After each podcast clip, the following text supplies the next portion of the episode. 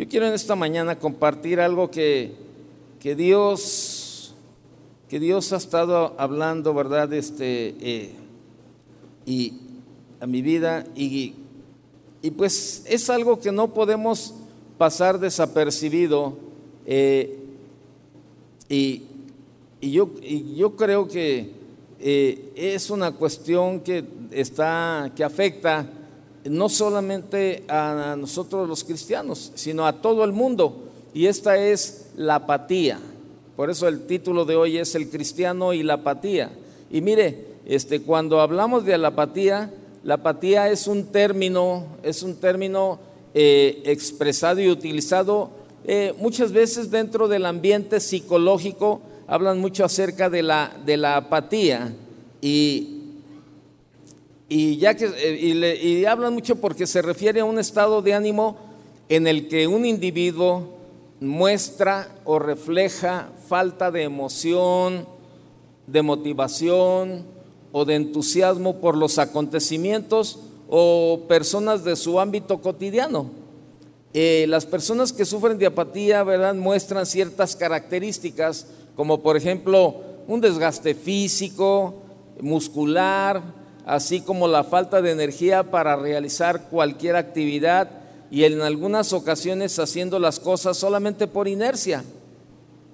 La apatía se refleja a través de una acción prácticamente nula, o sea, una acción prácticamente nula, o en su mayoría en una inacción frente a los estímulos del exterior que hacen que la persona demuestre un desinterés o poca preocupación con lo acontecido en su vida diaria o en su ambiente de desenvolvimiento. También podemos encontrar el vocablo utilizado en otros aspectos cotidianos. Por ejemplo, podemos citar la apatía social o la apatía ciudadana. Eh, esto está muy, muy actual, esta cuestión de la apatía eh, eh, social o apatía ciudadana, ¿verdad? Si usted ve, pues a la gente como que ya no le interesa, este, por ejemplo, eh, buscar tener un mejor país, una mejor ciudad. Este, vemos, ¿verdad? Este, ya se nos hace, como parte del paisaje, se nos hace normal todo lo que vemos y no hay, no hay una, no hay una, un deseo de accionar en ninguna de estas situaciones. Ahora déjeme decirle algo, este, esto, esto también ha llegado, ha llegado este, a, a, la, a, la, iglesia, esto ha llegado a la, a la, iglesia, esto ha llegado a los cristianos y lo vemos, lo vemos mucho, ¿verdad? Este, eh, en la manera de actuar. Ahora bien, eh, quiero que leamos un versículo, que vaya usted conmigo a Santiago capítulo 4, verso 17 y que veamos qué sucede con este versículo, ¿verdad? Y 4.17, Santiago 4.17, por favor. Aquí dice, ¿verdad? En, la Reina Valera, en la Reina Valera que, que usted, que normalmente leemos aquí, ahí lo tiene en la pantalla y dice, eh, y al que sabe hacer lo bueno y no lo hace, le es que le es pecado. Fíjese, el que sabe hacer lo bueno y no lo hace, este es pecado. Pero me gustó mucho la, eh, el, versículo, lo pusieron en, el banner, porque este, a mí me gustó más la definición de, la Biblia, de eh, la, traducción, el lenguaje actual. Y yo se la quiero, se lo quiero este, leer en esa versión. Y dice lo siguiente, eh, si ustedes si ustedes saben hacer lo bueno y no lo hacen, ya están pecando. Fíjese, si ustedes saben hacer lo bueno y no lo hacen, ya están pecando. Yo le pregunto, ¿cuántos de aquí en esta mañana sabemos hacer lo bueno? ¿Eh? Todos, todos sabemos lo que es bueno, ¿sí o no? ¿Sí o no? Todos sabemos lo que es, lo que es bueno. Pero usted me puede decir, bueno, ¿y qué tiene que ver eso, de que ese versículo con lo que, con lo que estamos, estamos este, compartiendo? Bueno, pues ahorita, ahorita yo le voy a decir, este, conforme vayamos escuchando la enseñanza, nos vamos a dar cuenta, ¿verdad? Este, cuál es, o sea, por qué le llamamos, este, por qué decimos que que sabe hacer lo bueno y no lo hace, pues es pecado, ¿no? Ahora, déjeme decirle algo. Esto ha llegado a, los cristianos. La apatía ha llegado a los cristianos. Para muchos es una rutina, para otros una etapa de pausa en las metas, para otros más un estancamiento del que no podrán salir. Pero la apatía espiritual es los tres puntos, o sea, lo que le digo, estos tres puntos y mucho más. Si vamos a hablar sobre la apatía espiritual, tenemos que definirla. Y la apatía espiritual es la etapa o tiempo donde el cristiano ha perdido su pasión por las cosas que agradan a Dios, soltándose al desinterés de las cosas meramente espirituales. Entiéndase leer la Biblia, entiéndase orar, entiéndase congregarse, y eso es para todos los que no se congregan, ¿verdad? Porque eh, algunos todavía, todavía están esperando que, que pase la pandemia.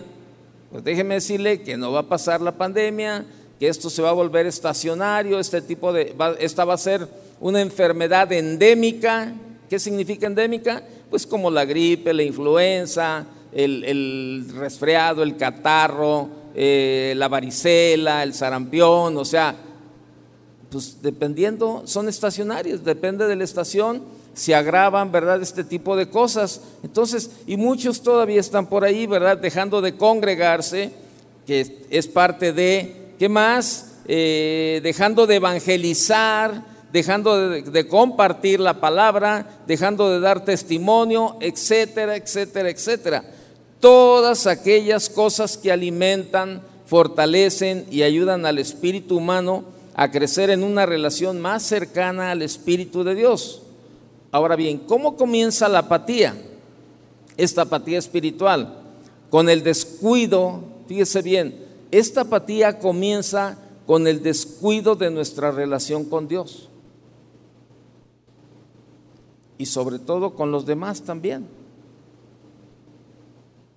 Comienza con un pensamiento de que descuidar nuestros deberes como hijos de Dios no nos traerá consecuencias. Y la falsa percepción que siempre puedes arreglar tu vida al día siguiente. Ah, ya, si no hoy, hoy no me congrego, ya me congregaré mañana. O, ah, si no oro hoy, ya oraré mañana. Si no, no leo la Biblia, ya la leeré mañana. Si no ayudo hoy, ya ayudaré mañana. Esos son los pensamientos que se cuelan ahí.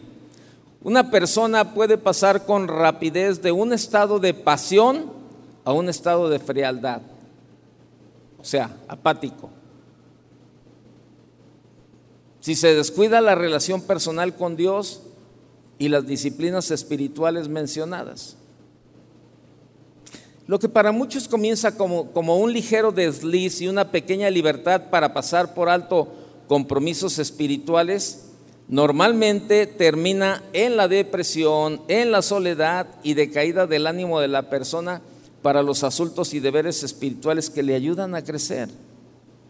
La apatía, si se deja mucho tiempo, se combina con la rebeldía natural del ser humano. Fíjese qué tremendo. La apatía, si se deja por mucho tiempo, se combina con la rebeldía natural del ser humano y da a luz a oportunidades para alimentar nuestra naturaleza malvada. Es decir, da lugar a tentaciones y a sucumbir o a, caer ante ellas. Esto trae un círculo vicioso. Apatía, tentación, pecado, culpa, más apatía por causa de la culpa, más tentaciones, más pecado, más culpa, etcétera, etcétera. Si este círculo no se rompe por voluntad propia, el corazón se endurece al grado, al grado de llegar a abandonar la fe.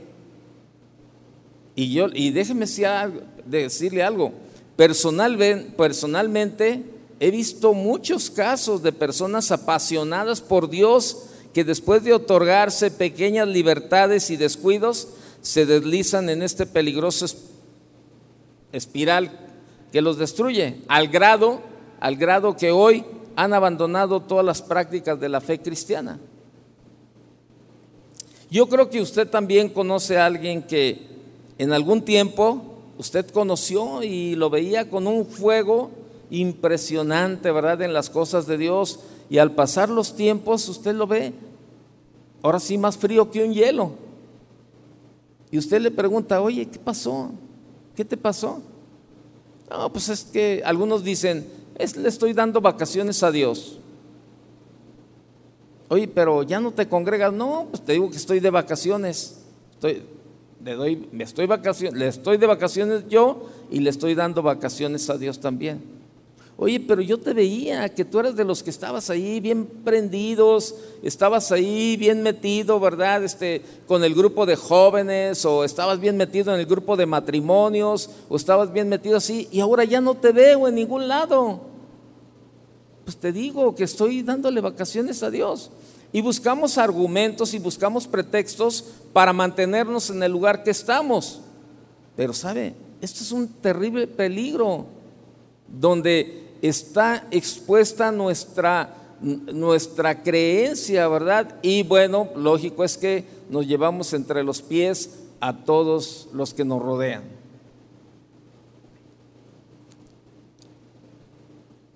¿Cómo podemos salir de nuestra apatía espiritual? Mire, es difícil, pero nunca imposible. Así es sencillo. Y, y son de las cosas que le digo, se, han metido dentro de, dentro de los cristianos, de verdad. Es un problema, vemos a mucha gente apática hablando espiritualmente. Es muy común dentro del cristianismo tratar con cristianos indiferentes, perezosos, con falta de energía, o sea, apáticos. Hay muchos cristianos sin fuerzas, que nada importa para ellos, están pensando solo en sí mismos, nada les turba el corazón, nada los hace moverse de su comodidad, están estáticos. Es muy común verlos que no tienen una comunión con Dios, no leen la, no leen la Biblia, no ayunan, no van mucho a la iglesia, no ayudan a sus prójimos, tienen una vida sedentaria donde abren más la boca y mueven más rápido la lengua que los brazos o los pies, o sea, hablando. Este tipo de cristianos son cristianos apáticos. La, persona apática percibe la vida espiritual como algo insulso, algo vacío, algo que no tiene sentido. Sienten que el gozo y las partes gratificantes del cristianismo ya se detuvieron. Y sabe, eh, muchos cristianos están en esta posición.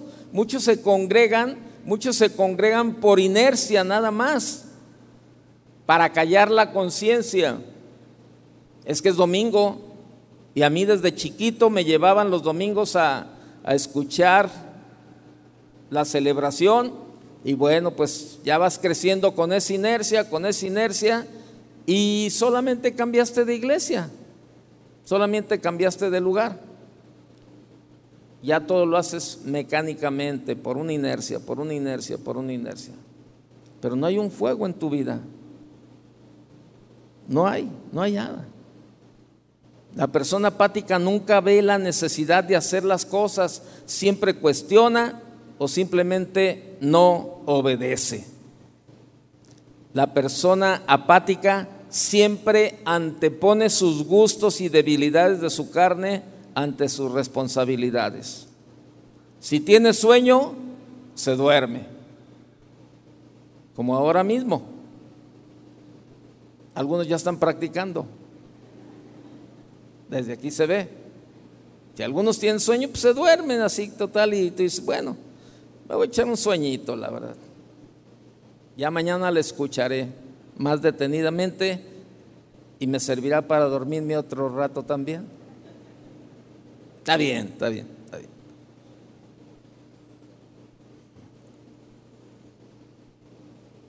La persona apática suele ser poco emocional. Nunca verán un apático queriendo dirigir una enseñanza. Nunca verá un apático queriendo evangelizar, queriendo ayudar. Él nunca ve la necesidad de hacer las cosas y disfraza su pereza de espiritualidad. Esta persona apática no llora, no se ríe mucho, no muestra mucho sus emociones o sentimientos, siempre está encerrado en una nube de tinieblas, siempre anda en misterios, cosas que nadie sabe y no le gusta compartirlas con nadie. Una persona apática no es agradable delante de los ojos de Dios, créamelo. Una persona apática no es agradable delante de los ojos de Dios, ya que no le importa a nadie más, ni lo que nadie está pensando, lo que nadie está pasando. Nunca puede ser un, un instrumento de bendición. Sabe hacer lo bueno, pero no lo hace, ni le importa hacerlo. Por eso es ahí el versículo que leíamos al principio. Y al que sabe hacer lo bueno y no lo hace, le es pecado. Y eso es lo que tiene, eso es lo que sucede con una persona apática. Saben hacer lo bueno y no lo hacen. El apático no trata de agradar a nadie, sino solo, solo a él mismo. Ni siquiera trata de agradar a Dios. Siempre el, el, bien propio nada más. El apático no ve la necesidad de congregarse, y eso va para todos los que nos están viendo en casa, que dicen que no, no, no, no necesito congregarme, es que todavía no pasa la pandemia, es que olvídese.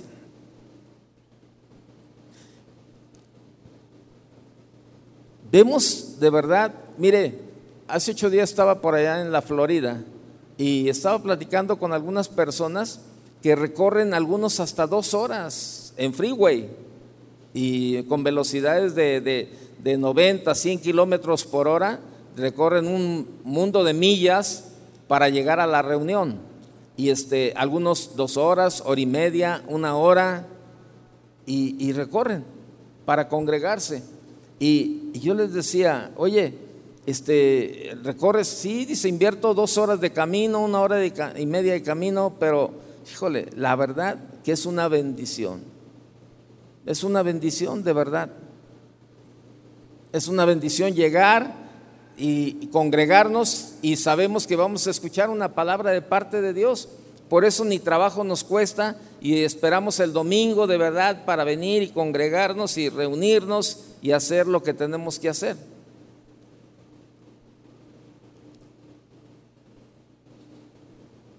Para muchos el congregarse pues no tiene ningún sentido. El apático no encuentra el motivo por el cual debe crecer espiritualmente. Para él todo esto no tiene sentido. La Biblia nos exhorta a no dejar de congregarnos y estimularnos en amor. Vaya lo que dice eh, Hebreos capítulo 10, por favor, vaya conmigo. Hebreos 10. Hebreos 10, 24.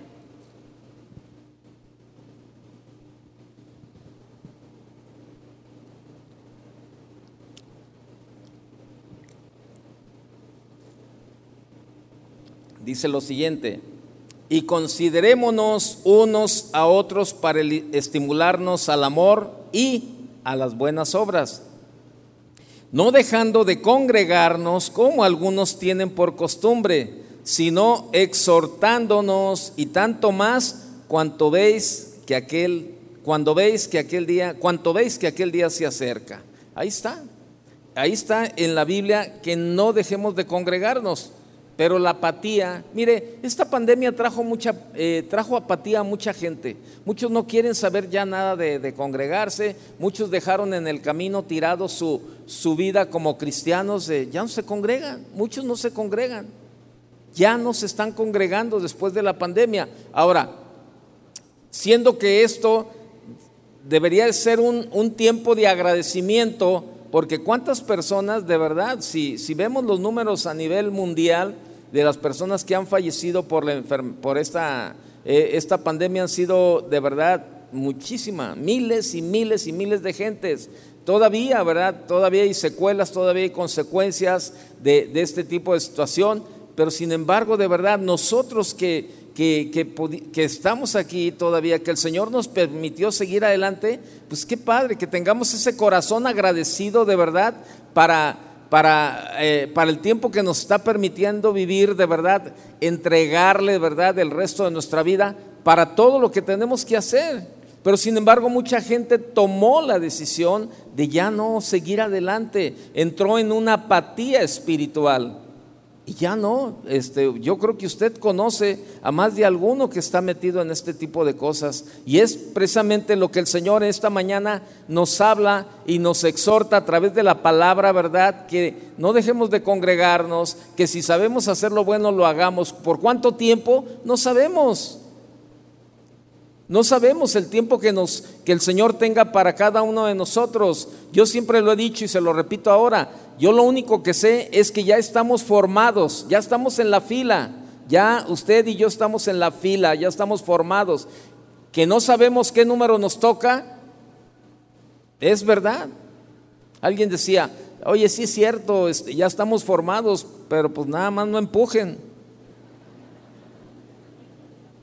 No empujen. Pero no, no es empujar. El Señor determina cuándo. Y estamos perdiendo el tiempo cada día más y más y más en cosas superfluas, banales, cosas que no tienen nada que ver con nuestra vida espiritual. Hacemos una invitación a, a estudiar la palabra y no, no pasa nada. O sea, el, apático antepone sus necesidades carnales a las espirituales. El apático no puede ser cristiano. Siempre está pensando en la carne, siempre quiere complacerla. Romanos capítulo 8, verso 5, por favor. Romanos capítulo 8. Y le voy a decir algo, si al final de la, de la enseñanza usted se identifica como que hay cierta apatía en su vida, no hay problema. Para eso de verdad está el tiempo del arrepentimiento donde le podemos decir, Señor, perdóname. Yo quiero echarle ganas, yo quiero seguir adelante. Dice, dice Romanos 8, 8 5, porque los que son de la carne, que dice, porque los que son de la carne, eh, solo piensan en las cosas de la carne pero los que son del Espíritu en las cosas del Espíritu. Porque el ocuparse de la carne es muerte, pero el ocuparse del Espíritu es vida y paz. Por cuanto los designios de la carne son enemistad contra Dios, porque no se sujetan a la ley de, de Dios ni tampoco pueden, y los que viven según la carne no pueden agradar a Dios. El apático siempre prefiere ir al cine, Siempre prefiere mirar la televisión, jugar Nintendo, chatear antes que orar, antes que leer la palabra, antes que compartir la, la, palabra. Y es, es, lo que está, es lo que está pasando, es lo que está sucediendo. Y, y, y, y a todos, y, a todos nos está afectando. Mire, la apatía es un estado, es un estado mental de uno que es insensible y sin emoción. Es una falta de interés. Y, si usted se fija, hay, el cristiano en, los tiempos actuales manifiesta una falta de interés. Manifiesta, por ejemplo, tenemos, tenemos un tiempo precioso de alabanza y de adoración y no hay un interés, no hay un deseo de verdad de, meternos en este tiempo a, la alabanza y la adoración, sabiendo que es un tiempo que le corresponde a Dios y no lo hacemos, no. O sea, muestra una falta de interés, una condición de caída, una indiferencia, un aburrimiento. Probablemente estás aquí y estás, ya estás aburrido. O sea, porque no te interesa la palabra, porque hay una apatía en tu vida y tú dices, ay, ¿y a qué hora se terminará?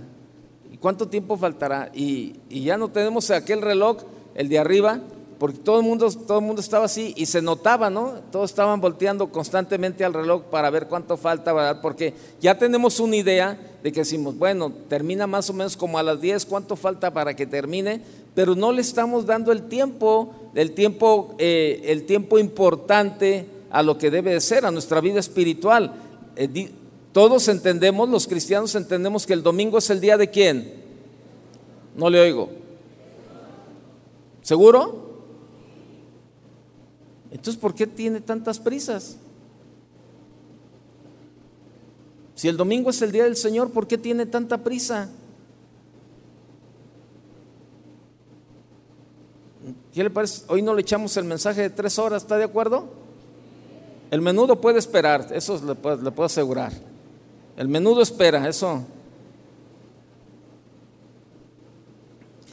Hay una condición de caída, hay indiferencia, hay aburrimiento, hay tibieza, hay pereza, hay una despreocupación e indolencia. El libro de Amós, ¿verdad? En el libro de Amós, hace mucho tiempo pronunció una advertencia sobre Judá e Israel por estar reposados en Sión. Vaya conmigo a Amós, capítulo 6, por favor.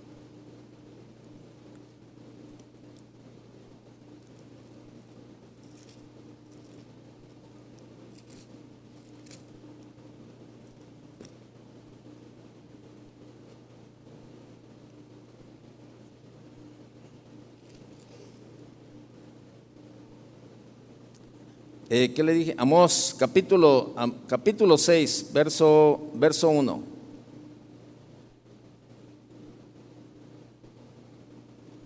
Amós 6, 1 dice lo siguiente.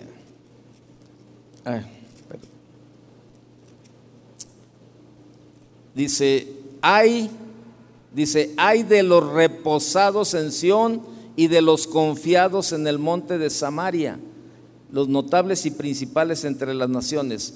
Eh, verso, en, en, otra versión dice, ay de los que viven tranquilos en Sión. Ay de los que viven tranquilos. Pues sí, tranquilos definitivamente, pero tranquilos, o sea, pasivos en lo que tiene que hacer. La adoración de Israel, fíjese, Amós estaba escribiendo porque la adoración de Israel era solamente exterior y no sentida. O sea, sí, la gente tenía una adoración exterior, pero no era sentida esa adoración. Y Dios le dijo, fíjese, ahí en el, en el, en el, en Amós capítulo 5, verso 21. Vea lo que les dijo Dios. Dice, aborre, 5.21, aborrecí, abominé vuestras solemnidades y no me, no me complaceré en vuestras asambleas.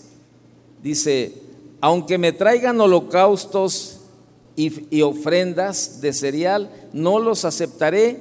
Perdón, estoy, estoy en otra versión. Dice, verso 22, y si me ofreciereis vuestros holocaustos y vuestras ofrendas, no los recibiré, no miraré a las ofrendas de paz de vuestros animales engordados. Ahí está Dios hablándole, dice, no los recibiré, ni las miraré a las ofrendas de paz de vuestros animales engordados. Y esto sucedió durante un tiempo de materialismo. Regrese al capítulo 6, verso 3. Dice, oh vosotros que dilatáis el día malo y, y acercáis la silla de iniquidad, duermen en camas de marfil y reposan sobre sus lechos y comen los corderos del rebaño y los novillos de en medio del engordadero. Gorjean al son de la flauta e inventan instrumentos musicales como David. Beben vino en tazones y se ungen con los ungüentos más preciosos y no se afligen por el quebrantamiento de José. Dice ustedes, dice el verso 3, dice, ustedes creen alejar el día de la desgracia, o sea, ustedes creen alejar el día, dice, vosotros dilatáis el día malo, ustedes creen alejar el día de la desgracia. En el capítulo 6, verso 1, en otra versión dice, hay de los que viven tranquilos en Sion y de los que viven confiados. Verso, en el verso 3, perdón. Dice, ustedes creen alejar el día de la desgracia, pero están acercando el imperio de la violencia. O sea, ¿qué sucedía? Esto sucedió durante un, un tiempo de materialismo, lujuria y comodidad en los tiempos de Amós. Y Dios usa a Amós para comenzar a exhortar a la gente de aquellos tiempos y, llevarlos, ¿verdad?, a, un tiempo de, avivamiento, un tiempo de, despertar y hacer lo que tenían que hacer. Vemos la iglesia de Éfeso, vaya conmigo en Apocalipsis también, eh, cómo hubo apatía en la iglesia de en Éfeso, ahí en Apocalipsis capítulo 2, verso 4.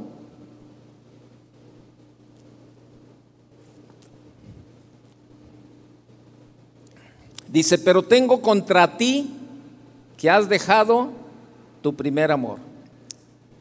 ¿Cuántos de aquí se recuerdan su primer amor? ¿Recuerdan su primer amor? Cuando recién conoció al Señor, cuando andaba, este, no, no, no, no, olvídese. añoraba las reuniones y se levantaba temprano, se bañaba, este, estaba allí, empezaba la alabanza y la adoración y usted se metía, el Señor tocaba su corazón y comenzaba usted a llorar y, comenzaba a orar y, y, no quería, no, no, no, no quería que se terminara ese tiempo de adoración, ese tiempo de alabanza. Usted quería seguir más y quería seguir más y usted dice, ¿y ahora qué sucedió? es, hubo apatía en la iglesia de Éfeso. Ellos habían dejado su primer amor y la apatía podría destruir esta congregación si ellos no se arrepentían. Vea lo que dice el verso 5. Recuerda, por tanto, de dónde has caído y arrepiéntete y haz las primeras obras, pues si no vendré pronto a ti y quitaré tu candelero de su lugar, si no te hubieres arrepentido si no te hubieres arrepentido. Algunos cristianos e iglesias en todo el país y en todo el, mundo están llenos de apatía, están destruyendo muchas iglesias hoy y el único remedio es el arrepentimiento.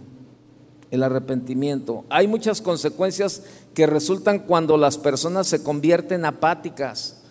Consideremos algunas de ellas. Mire, veamos. Por ejemplo, la apatía nos causa ser de una mentalidad carnal, pensar en las cosas de la carne, dedicar nuestro tiempo y atención a las cosas de esta vida. La iglesia en Corinto era una iglesia carnal, estaban llenos de envidia, estaban llenos de rivalidad, divisiones y andaban como hombres del mundo. ¿Sabe todo esto? Rivalidad, divisiones, envidia, todo esto se ha metido a la iglesia se ha metido en, las familias cristianas. ¿Qué me dice de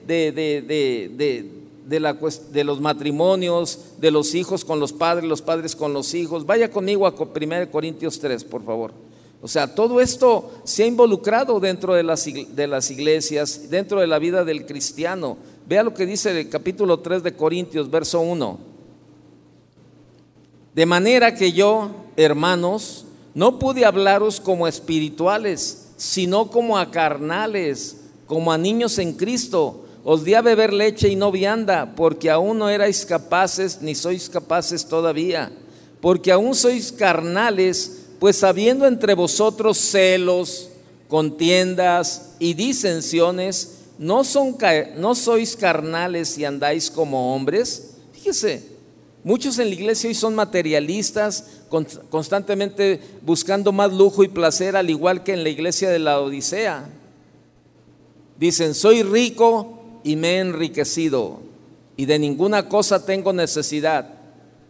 Y no sabes que tú eres un desventurado, miserable, pobre, ciego y desnudo.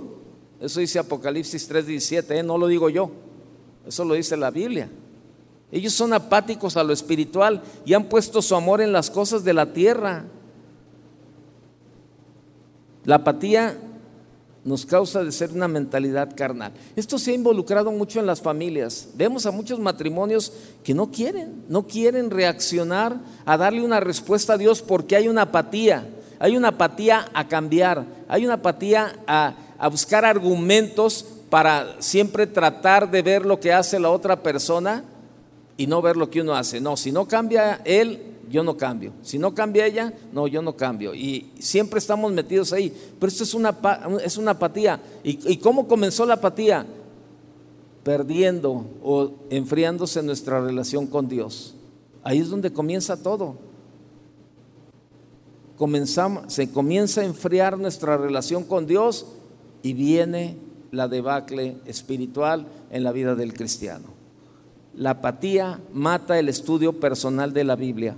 Pablo dijo en 2 de Timoteo 3:15, procura con diligencia presentarte a Dios aprobado, como obrero que no tiene de qué avergonzarse, que usa bien la palabra de verdad.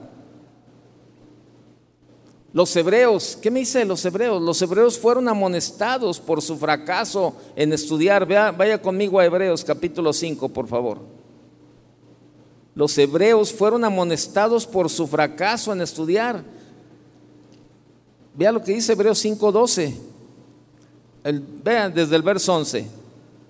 Acerca de esto tenemos mucho que decir y difícil de explicar, por cuanto habéis hecho tardos para oír, tardos, dice, tardos para oír. Dice, eh, eh, en otra versión este versículo dice así, sobre este tema tenemos mucho que decir, aunque es difícil explicarlo, porque a ustedes lo que les entra por un oído, les sale por el otro. Eso dice, ¿eh? no, lo, digo yo, créame, aquí está en la Biblia, usted lo puede ver también. Ahora yo le pregunto, ¿es verdad? ¿Lo que le entra por un oído le sale por el otro? Sí, gracias, mire. Qué sincera. Gracias, pero digo, nada más ella contestó, pero le puedo asegurar que la mayoría, de verdad, Dios nos ha hablado, Dios nos está hablando constantemente y nos entra por un oído y nos sale por el otro y nos mantenemos en nuestro macho. Bueno, para los de allá de, Argentitos, nos mantenemos sentados en nuestro caballo, ¿verdad? Como diciendo, no, yo aquí yo soy el que manda. No, espérame. Ese es un estilo de apatía carnal. Es una apatía.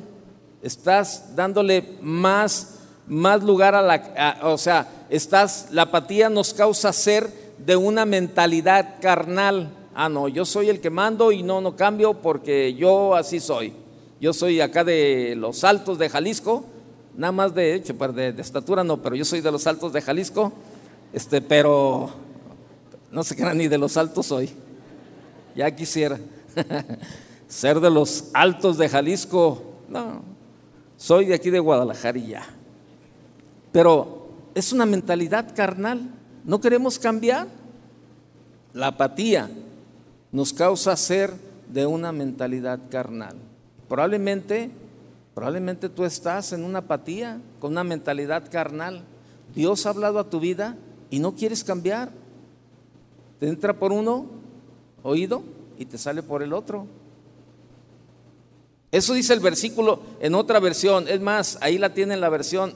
bueno, ahí, ahí, está, mire, ahí está en la pantalla, ¿no? El, versículo. Dice, sobre este tema tenemos mucho que decir, aunque es difícil explicarlo. O sea, ¿cómo les explico? ¿Cómo les digo? A ver, estoy, estoy parafraseando, estoy ahí eh, parafraseando el versículo. A ver, espérame. A ver, ¿cómo te explico? Ah, ¿Cómo, cómo? A ver, déjame, déjame ir por unas manzanas este, para poder explicarte este, que, tienes que cambiar, que ya no puedes vivir con esa mentalidad, que, tienes que darle la respuesta a Dios. ¿Cómo te explico que, eres cristiano, que, tu vida no te pertenece, que, ahora le pertenece a Dios y que tiene que haber cambios en tu vida? ¿Cómo te explico? ¿Cómo te, cómo, déjame buscar cómo puedo, y es lo que está diciendo ahí. Dice, es que, oye, y a lo mejor la persona que está contigo dice, espérame, pero ¿por qué le batallas tanto para explicarme? ¿Por qué dices que no sabes cómo explicarme? ¿Por qué dices que eh, no sabes cómo, cómo este, decir? Es que ¿sabes por qué? Porque todo lo que yo te digo te entra por un oído y te sale por el otro, no haces nada. Te digo y te digo y te digo y estás metido en el mismo problema desde hace años, porque te entra por un oído y te sale por el otro. ¿Cómo te lo puedo explicar? Que necesitamos cambiar. ¿Cómo te lo puedo explicar que ya es tiempo de darle la respuesta a Dios como matrimonio, como esposo, como esposa, como padre, como hijo? Aquí hay muchos jóvenes. ¿Cómo te explico que la Biblia dice que honra a tu padre y a tu madre, que es el primer mandamiento con promesa para que te vaya bien y vivas muchos años sobre la tierra? ¿Cómo te lo explico? Que, eh, que, Dios quiere bendecirte, que Dios quiere que te vaya bien aquí en la tierra. ¿Cómo te lo explico? Si te lo he dicho muchas veces este, este versículo y te entra por un oído y te sale por el otro. Eso es lo que está diciendo. Es lo que está diciendo el, versículo, el versículo 1 de Hebreos capítulo, ah no, ¿de qué? Eh, perdón, Hebreos 5.11. vaya al 12 conmigo. Porque debiendo ser ya maestros, después de tanto tiempo, tenéis necesidad de que se os vuelva a enseñar cuáles son los primeros rudimentos de las palabras de Dios y habéis llegado a ser tales que tenéis necesidad de leche y no de alimento sólido. En otra versión dice, en realidad, si lo quieren poner en otra versión, está bien. En realidad, a estas alturas ya deberían ser maestros y sin embargo necesitan que alguien vuelva a enseñarles las verdades más elementales de la palabra de Dios. Dicho de otro modo, necesitan leche en vez de alimento sólido. ¿Qué sucede? Que la apatía mata el estudio personal de la Biblia. Muchos miembros de la iglesia, muchos miembros de la iglesia hoy, hoy, al día de hoy, son ignorantes de lo que la Biblia enseña porque no toman tiempo para estudiar, eh, no, tienen, no toman tiempo para el estudio personal de la Biblia. Y esto conduce a la apatía. ¿Se acuerda lo que dice Oseas capítulo 4, verso 6? Dice, y mi pueblo fue destruido por qué? ¿Falta de qué? De conocimiento. Y la apatía nos destruirá como pueblo, de verdad. Eh, en esta generación si no, retoma, si no retornamos más bien eh, para estudiar nuestras Biblias, porque un pueblo ignorante no puede discernir el bien y el mal. Hebreos 5:14, vea lo que dice ahí abajo, el 14. Pero el alimento sólido es para los que han alcanzado madurez, para los que por el uso tienen los sentidos ejercitados en el discernimiento del bien y del mal. La palabra nos ayuda de verdad, eh, porque un pueblo ignorante no puede discernir el bien ni el mal. Cuando la iglesia está llena de apatía e ignorancia, puede ser llevada a todo tipo de error por los falsos maestros. Y sabe, y nosotros hacemos la invitación de verdad eh, al, al, Instituto Bíblico, hermanos, ahí está el Instituto Bíblico, el del lunes lunes y martes por las tardes de 7 a 9, el jueves y viernes por la mañana de 9 a 11. Ahí está, no tiene ningún costo. Venga, estudie la Biblia, eh, invierta tiempo, pero hay una apatía. Hay una apatía. Hay una apatía y la apatía mata el estudio personal de la Biblia. Muchos no leen la Biblia en sus casas. Lo único que saben de la Biblia es lo que aprenden los domingos aquí, los versículos que estamos leyendo ahora. A lo mejor los anotas y te los llevas ahí anotados en tu, en tu escrito, pero ahí se quedan. No vuelves a tocar la Biblia durante toda la semana. ¿Por qué? Pues porque no te interesa, porque hay una apatía. Tienes cosas más importantes que hacer, ver la novela, ver las noticias, este, hay una apatía. La apatía mata la oración y la confianza en Dios. Hermanos, muchos cristianos ya no oran. Y no se lo estoy diciendo al aventón, no se lo estoy diciendo porque lo estoy ahí, eh, eh, inventando. Cuando hemos, cuando, bueno, en lo personal, cuando he platicado con varios que tienen problemas, yo siempre les digo una pregunta, le digo, oye, a ver una pregunta, ¿tú oras? Híjole, la verdad, casi no. Pero ¿por qué no? Pues es que no tengo tiempo, la verdad. Me levanto muy temprano a trabajar y luego este, llego muy tarde y esto y lo otro. Y, o sea, excusas, pretextos, argumentos para no hacer lo que debemos de hacer. Nos estaban platicando, fuimos al funeral de este hermano que falleció de COVID el, viernes, estuvimos ahí en el, en el funeral y Toño Espinosa, usted conoce a Toño Espinosa, él compartió el mensaje ahí en el funeral. Y entonces, este, esta familia pues, es, es, una familia de muchos años aquí en la congregación. Y, entonces, este, él, él, ya estaba, ¿verdad? Estaba eh, intubado, estaba, eh, estaba ya pasando un tiempo difícil. Pero dice, pero había algo. Dice Toño Espinosa, estaba compartiendo, dice, yo estaba, eh, iba seguido al hospital a visitarlos, todo eso. pero lo que más me llamaba la atención de, él, dentro de la enfermedad, en los, latos, en los ratos de lucidez, ¿sabes qué? Lo que él decía es, tráeme mis audífonos, tráeme mis audífonos y este, con mis alabanzas, quiero estar alabando y quiero estar adorando al Señor. Y le ponían sus audífonos y él se la pasaba alabando y adorando al Señor.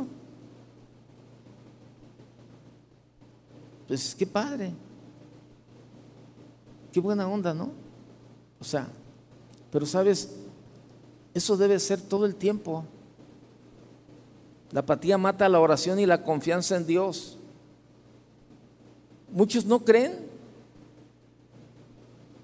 Ahora que compartió el pastor Chuy hace unas semanas cuando compartió mis, las experiencias con Dios, después algunos, como uno, dos o tres Que, que platicaban conmigo, me decía, oye, ¿a poco de veras sí, sí le pasó eso al pastor? ¿A poco sí? Dije, oye, pero ¿por qué dudas? ¿Tú crees que está mintiendo? Le dije, ya quisiera, le dije, yo no sabía lo que él iba a compartir, si no le hubiera dado de las que yo recuerdo, de las experiencias que hemos tenido con Dios, y este, le, le hubiera pasado algunas de las, que, de las que hemos pasado y que dices tú, ay, no puede ser, no si yo te la platico, me vas a decir, ah, ¿a poco sí es cierto? Y, comencé a platicarle la experiencia con Dios, ¿no? Eh, la que habíamos tenido cuando, eh, le hemos platicado en, otras ocasiones, se digo rápido, nos, cuando nos cambiamos a la bodega que estaba aquí atrás, ahí por la calle de, de y Sabino, este, pagamos 30 mil pesos de renta aquí por esta calle de Cóndor, nos cambiamos allá y eran 300 mil pesos de renta, 10 veces más. Entonces cuando yo fui a negociar el contrato, ¿verdad? y cobraban 600 mil, pero cuando le expliqué al dueño de la bodega lo que nos dedicábamos, me dijo, bueno, mira, lo, lo, menos que te puedo, lo menos que te puedo dejar la renta son 300 mil, es lo menos. Y, mira, y, me, y me dice, mira, me enseña una lista, ve, hay como 20 candidatos, tú eras el último, el de, Amero abajo, o sea, me los anota la secretaria, pues, este, conforme entran las llamadas. Tú eres el último, el de Amero abajo. No sé por qué. Le dije a la secretaria, a ver, márcale, márcale a él. No sé por qué, pero a ti fue el primero que te estamos llamando. Te doy hasta mañana para que me resuelvas. Dije, está bien. Entonces yo vengo, vengo con el pastor Chuy y le digo, oye, ya fui a ver lo de la bodega, este, y le dije, mira, estaban rentando en 600 pero lo menos que nos la dejan son en 300, 300 mil pesos. Me dijo, ah, caray, son 10, veces más de lo que pagamos actualmente. Le dije, sí. Y me dijo, yo me acuerdo las palabras, pero mire, yo le doy gracias a Dios porque me ha dado una buena memoria, la verdad. Y me recuerdo las palabras exactas, ¿no? El pastor Chu. me dice, ¿qué onda? ¿Le crees a Dios? Me dijo, así sonriendo, me dijo, ¿le crees a Dios? Y volteé y le dijo, sí, sí le creo a Dios. Pues órale pues, ¿nos lanzamos? Sí, yo, yo sí le creo a Dios, órale pues. Habla con él y haz, haz el contrato. Voy y hago el contrato.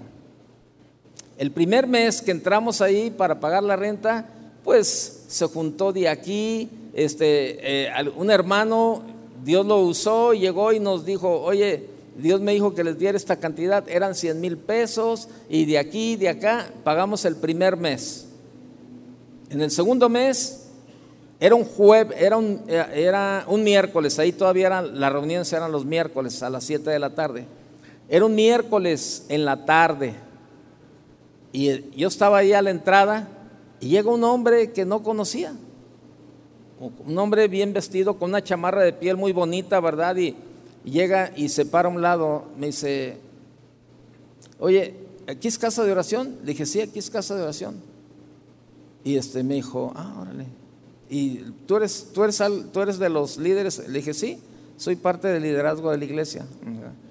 Órale, dice, hoy está grande el lugar. Le dije, sí, nos acabamos de cambiar apenas el mes pasado. Y me dice, ¿cuánto están pagando de renta? Le digo, 300 mil pesos estamos pagando de renta. Me dijo, ¿cómo? Y sí, sale. dije, mira, apenas hemos pagado el primer mes y hasta ahorita Dios así, Dios nos suplió, pero nuestra confianza está en Él. Me dice, ah, órale. Y ya, se quedó, estaba en el tiempo de la alabanza y la adoración. Y entonces se sentó y yo vi que se metió la mano aquí, saca, pues, pues, yo era banquero en ese tiempo, saca una chequera y comienza a hacer un cheque. Y del banco que lo hizo era donde yo trabajaba. Yo inicié mi carrera bancaria en Multibanco Comermex. Saca el cheque y era de, era de ahí. Y me hizo, toma, para que, para que tengan, para que paguen dos años de renta. Aquí está, dice dos años de renta. Y le dije, no, pues, pues gracias, pues gracias, ¿verdad? En el momento dije, pues gracias. Entonces voy con Chuy y le digo, oye, ¿qué crees, man? Mira. Me dijo, ¿y eso qué onda? Le dije, un hermano, vino. Me dijo, ¿pero quién? Le dije, ni lo conocía. Fue la única vez que lo vimos y no lo volvimos a ver. Yo recibí el cheque y al día siguiente, pues le digo, yo trabajaba en ese banco, checo la cuenta, no, pues tenía para pagarnos este, todo, toda la vida ahí de renta, ¿no? Y, este, y entonces en ese tiempo, eh, le estoy hablando del año 86, eh, los intereses de las inversiones eran intereses de 180, 190, hasta 200% de interés daban en aquel tiempo. Subieron, eh, hubo una, una, una, inflación en todos los sentidos, ya por el año 86, y las tasas de interés se des, pero, pero los que recuerdan aquellos tiempos acordarán que manejamos esas tasas. Total, meto el cheque a inversiones y lo que nos daba de intereses era lo que teníamos que pagar de renta. Ya sé. Le estoy platicando todo esto y algunos no creen. ¿Por qué? Porque la apatía mata la oración y mata la confianza en Dios.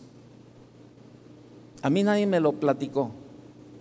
Y es más, ahí entre mis papeles tengo el recibo de cuando yo, de el que me dieron el recibo cuando yo metí el cheque a la inversión.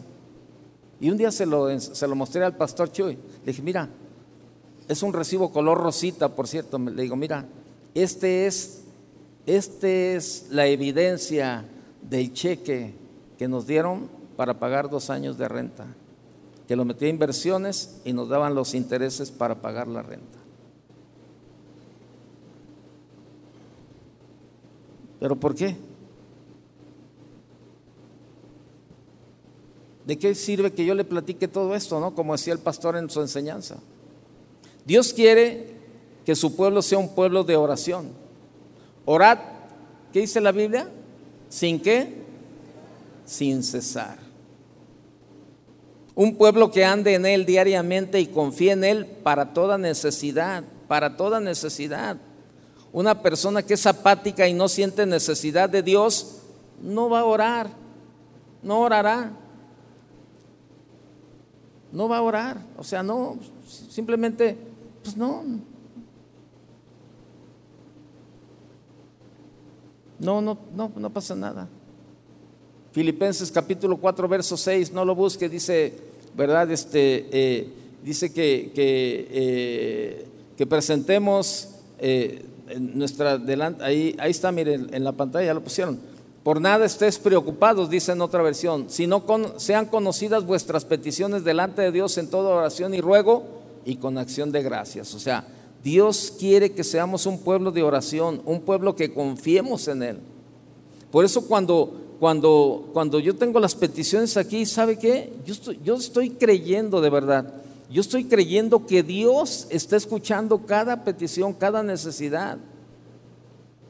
Y si usted es una de las personas que a lo mejor dice, ah, tengo un amigo, bueno, voy a poner esta petición ahí para que oren por él. Pero si usted la llena, nada más por llenarla, mejor ni la llene porque usted ni ora, ni, ni a lo mejor ni confianza tiene. Pero sabe, desde el momento en que usted sepa de alguien y llena la petición, llénela con convicción, Señor. Voy a poner esta petición en tus manos, Señor, para que mis hermanos me ayuden a orar. Pero yo creo, Señor, yo creo que tú tienes la última palabra y que tú puedes hacer un milagro en la vida de, de esta persona. Yo creo, Señor. ¿Y sabes qué, Señor? Y aquí está. Y la llenas con convicción y la pones ahí. Pero si no, ¿sabes qué? Pues nada más eres un mensajero de esos de Uber que llega el... Ah, toma. Fulano de tal, ah, sí, ahí está tu, tu, tu paquete y ya. La apatía mata el deseo de visitar a los enfermos. Eso se acabó. Ya la gente ya no va y visita a los enfermos. Claro, durante este tiempo de la pandemia era teníamos que ser diligentes, estoy de acuerdo con eso. Pero hay muchas enfermedades, hay gente que tiene cáncer, hay gente que está hospitalizada por una caída, hay gente que ya, nada, ya no pasa nada de eso.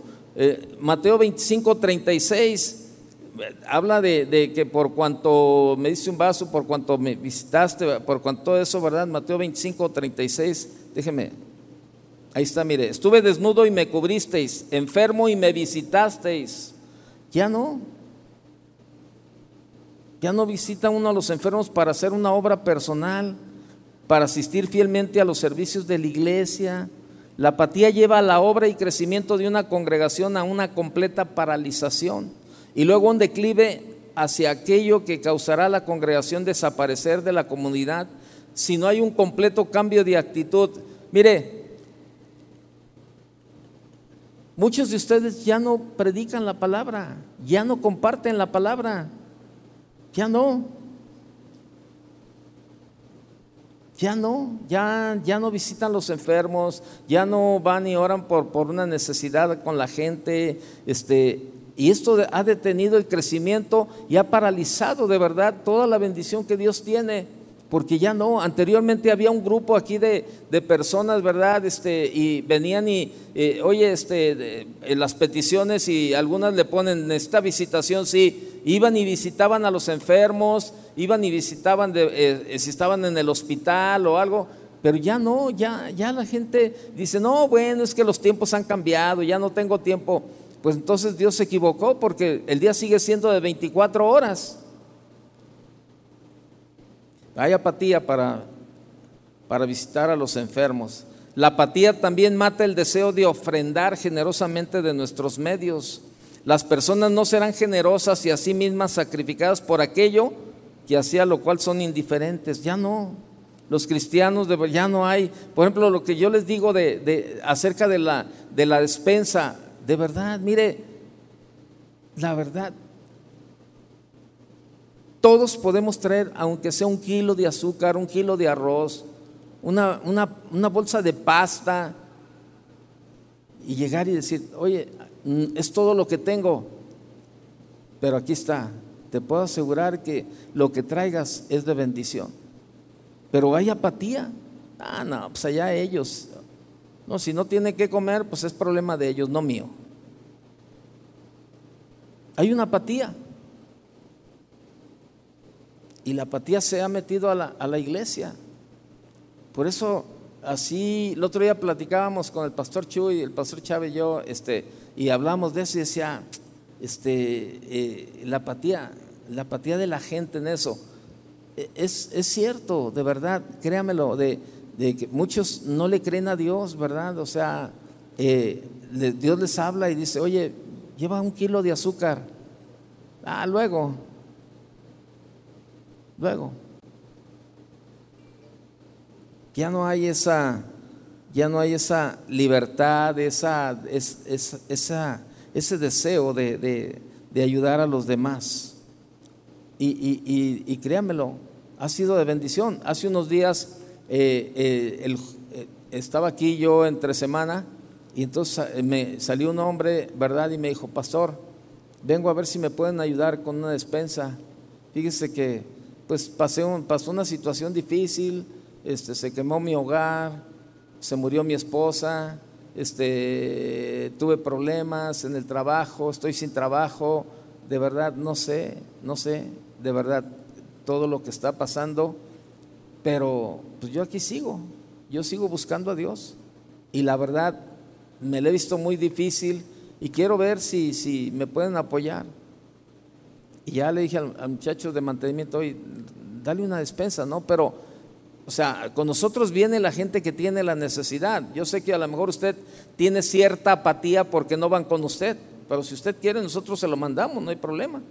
Déjeme el teléfono y yo le digo que le hablen a usted. Pero ¿sabe qué? Se supone que todos debemos de participar en, algo como esto. Todos podemos participar.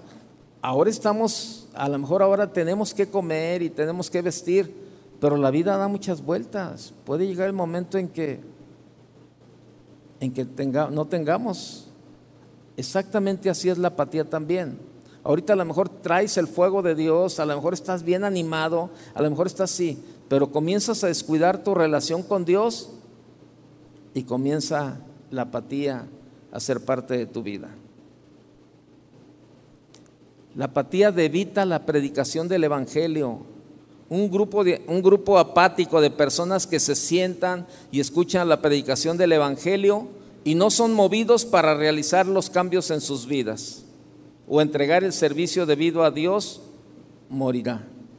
Y algunas congregaciones apáticas a través de todo el país están agonizando. Hay iglesias que están agonizando por la apatía, por la apatía de los miembros, por la apatía de los pastores también muchas veces, ¿verdad? Los pastores que no dan tiempo para prepararse, no dan tiempo para, para de verdad estudiar la palabra y presentar de verdad este, una buena enseñanza. Y la gente, bueno, pues la gente está ahí apática, ¿verdad? Pues como que me alimentan, pues como que, me, como que apoyo, como que eso. Hace, hace unos días estaba yo platicando con varias familias, ¿verdad? De, de una de las congregaciones de, de, de, fuera de casa de oración. Y yo les decía a ellos, ¿saben qué ustedes? Porque ellos me decían, no, pues es que el pastor, no, no, no, no vengas a hablarme del pastor, háblame de tu vida. Yo los conozco a ustedes, si ustedes viven una apatía, eran como tres o cuatro matrimonios, ¿verdad? Los que, con los que estaba platicando. Ustedes viven en una apatía.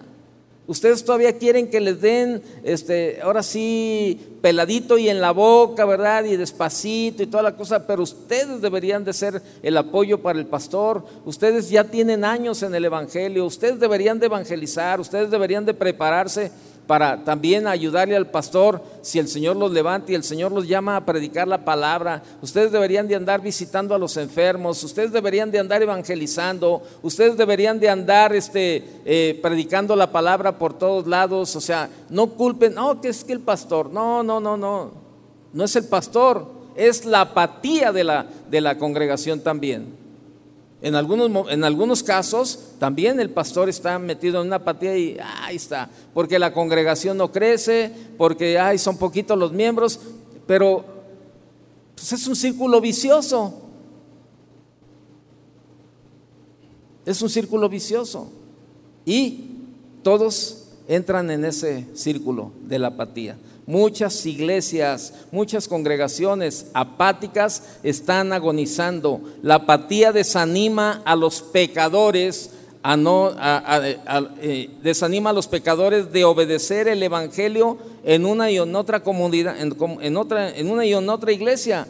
Está también, eh, eh, está también, esta también tiene un efecto de verdad malo sobre hombres que predican el evangelio Muchos son desanimados más allá de lo que las palabras pueden provocar. Y luego se oye decir entre los hermanos, yo no sé por qué no estamos creciendo. Yo no me pregunto por qué el hermano así y así se cambió de lugar. Y yo le voy a decir por qué. Por la apatía, la apatía, la apatía. Esa es la razón. Y tú sabes perfectamente cómo está tu vida delante de Dios. La Biblia dice, Santiago 4:17, el que sabe hacer lo bueno y no lo hace, ya está pecando. ¿Cuántos hijos necesitan el apoyo de los padres y, padres, que, hijos adolescentes que quieren venir a servir, que quieren estar involucrados en, el servicio, ¿verdad? En, la iglesia, ¿verdad? Este, y los padres bien apáticos y dicen, ah, no, yo no te puedo llevar todos los días a la iglesia. Yo no, si quieres el domingo vamos y ahí haces lo que puedas. Ah, no, yo no te voy a llevar todos los días. Híjole, qué, qué, de verdad, qué vida mediocre y tan miserable de muchos padres en esa posición, de no apoyar a los hijos a que sirvan a Dios. Hace muchos años, muchos años, este, cuando mis hijos empezaban, este, una de mis hijas, ¿verdad?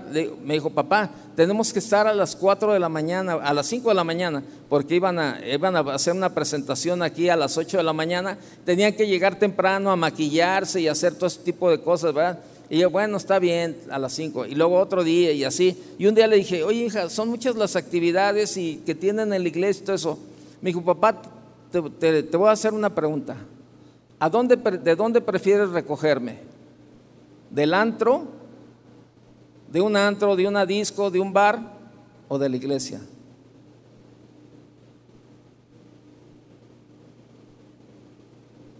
¿Qué cree que le contesté? ¿Eh? Lógico, ¿verdad? ¿Sabe qué?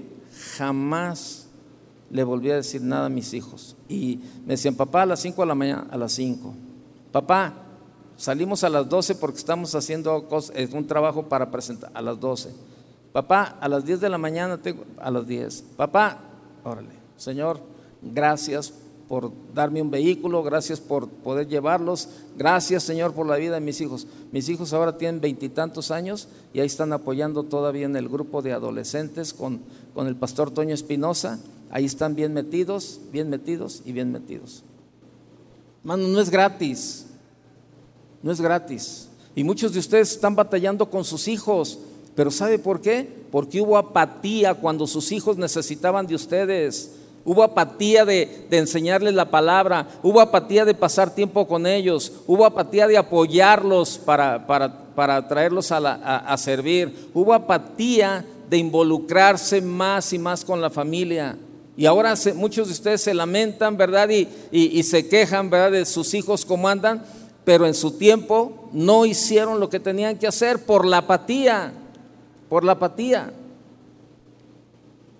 Todo en la vida da vueltas y la factura, ahí está, de una o de otra forma se nos cobra la, factura.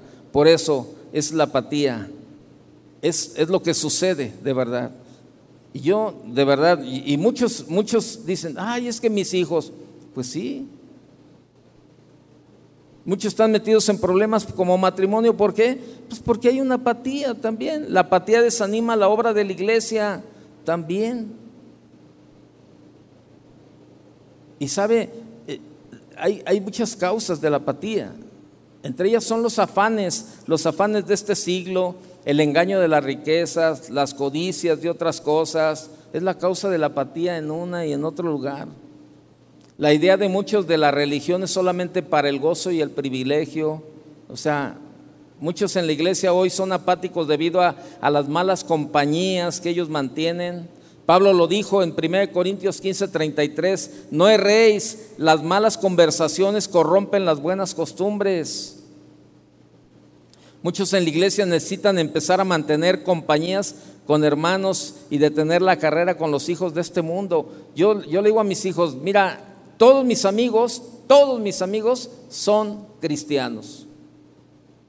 Yo no salgo a comer o no salgo a tomar un café si no son con cristianos. Yo no tengo nada que platicar con la gente del mundo. Mucho tiempo lo intenté con mis amigos que no mis amigos que no eran cristianos, salía y les hablaba del evangelio y se burlaban de mí. Llegó el momento en que el Señor me dijo, "Ya. Ya les hablaste, ya les dijiste, ya no quieren, busca. Entonces, mejor con la gente que hablamos el mismo lenguaje. Y yo le digo a mis hijos, esos son mis amigos. Y ahí dice, dijo Pablo, no erréis, las malas conversaciones corrompen las buenas costumbres. Muchos en la iglesia necesitan empezar a mantener compañías con sus hermanos y detener la carrera con sus hijos de este mundo, porque, porque sus compañías mundanas les están destruyendo espiritualmente. Muchos se han convertido negligentes en sus deberes. Pedro sabía que este era un peligro y dijo, pues tengo por justo en tanto que estoy en el cuerpo el despertaros con amonestación. Muchos hoy necesitan ser estimulados con sus primeras obras por cuanto has dejado tu primer amor. ¿Y qué vamos a hacer? ¿Qué vamos a hacer, hermano? Necesitamos saber.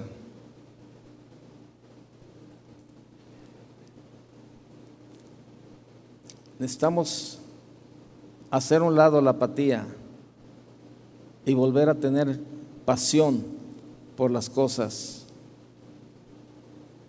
que debemos de tener. Lo contrario a la apatía es la empatía. El término apatía es completamente diferente a la expresión empatía. Mientras la apatía refleja ausencia de sentimientos, eh, eh, sentimientos de interés, la empatía logra una conexión entre una persona y otra, ya que se dice es capaz de colocarse en la situación de otro, al punto de lograr sentir la alegría o la tristeza del otro. ¿Sabe qué necesitamos? La empatía como cristianos. Cuando yo le digo, hermanos, este, eh, puede traer sus artículos para la despensa, ¿sabe qué, qué, qué es la empatía? La empatía es que usted tome una bolsa de pasta o una bolsa con azúcar y llegue y diga, toma, yo sé que esto le puede servir a alguien que está pasando la necesidad. Eso es empatía.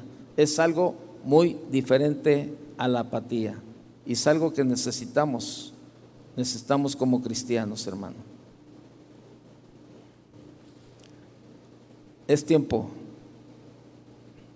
de darnos cuenta cómo estamos. Probablemente sabemos qué es lo bueno y no lo estamos haciendo. Y dice la Biblia que ya estamos pecando. ¿Qué te parece si cerramos nuestros ojos y analizamos cómo está nuestra vida? Cada uno sabemos, no necesitamos no necesitamos que, que nos tengan que decir. Cada quien sabemos el lugar donde estamos y, el, y, y lo que estamos viviendo. La apatía, de verdad, nos, va, nos destruye si no la atacamos como debe de ser. Ese es un buen tiempo es, un buen tiempo de verdad para, para hablar con Dios, cada uno, ¿verdad? Y decirle, Señor, perdóname, Señor. Perdóname, Señor, necesito un cambio, Señor. La apatía, las consecuencias de la apatía es la incredulidad, la falta de fruto, de dar un buen fruto, la falta de amor, la tibieza espiritual.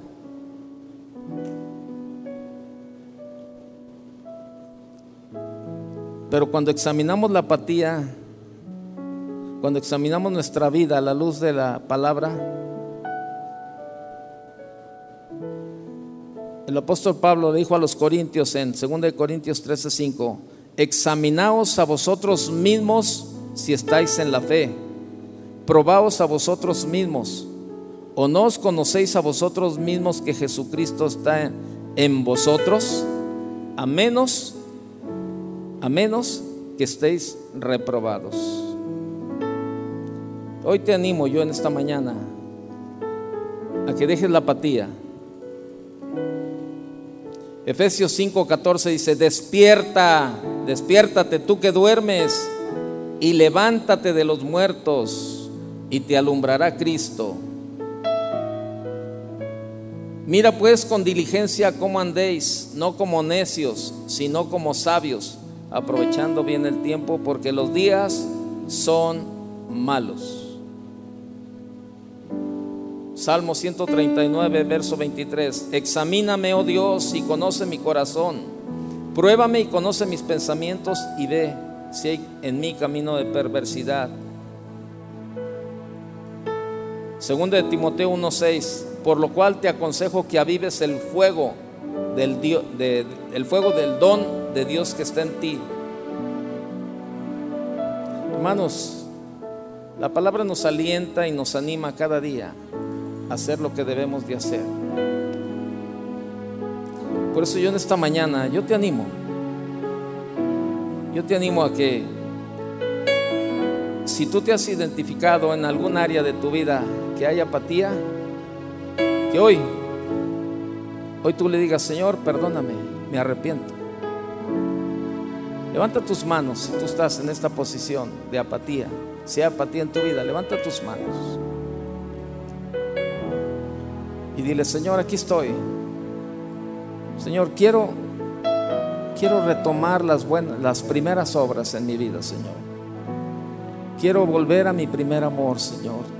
Pero para eso, Señor, tengo tengo que romper con este estilo de vida, Señor. Solo, solo no puedo, Señor. Pero sé, sé que tú me puedes ayudar, Señor. Sé que tú, Señor, puedes ayudarme a quitar, a romper, Señor, toda apatía que hay en mi vida, Señor. Como matrimonio, como padres, como hijos, en mi trabajo, Señor aquí dentro de la congregación, Señor, como un cuerpo, Señor. Probablemente es la más importante, Señor, mi apatía espiritual, Señor. Y esta, esta me ha traído incredulidad, esta apatía me ha traído pereza, me ha, me ha traído tibieza, Señor, me ha traído falta de amor hacia los hermanos, me ha traído pereza para orar, para leer tu palabra. Pero hoy, hoy me arrepiento, Señor.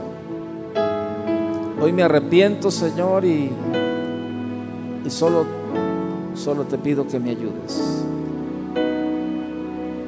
Habla con el Señor. Y si hay, si hay apatía en tu vida, es tiempo de que hoy le digas tú al Señor, Señor, perdóname. Perdóname, Señor, porque se ha enfriado mi relación contigo, Señor. Ya no tengo esa relación de, buscarte, de orar, de, leer tu palabra, Señor. Y, y, esta relación, mi relación, Señor, se ha enfriado. Señor, y esto, e, esto, Señor, me está llevando a la apatía. Y como tal, Señor, hay consecuencias. Pero hoy quiero, hoy quiero un cambio, Señor. Hoy quiero ser diferente, Señor. Ayúdame, Señor. Sigue hablando con el Señor mientras entonamos este canto. Tú habla con Dios y deja que, deja que el canto nos ministre y nosotros sigamos haciendo lo que debemos de hacer. Habla con Dios.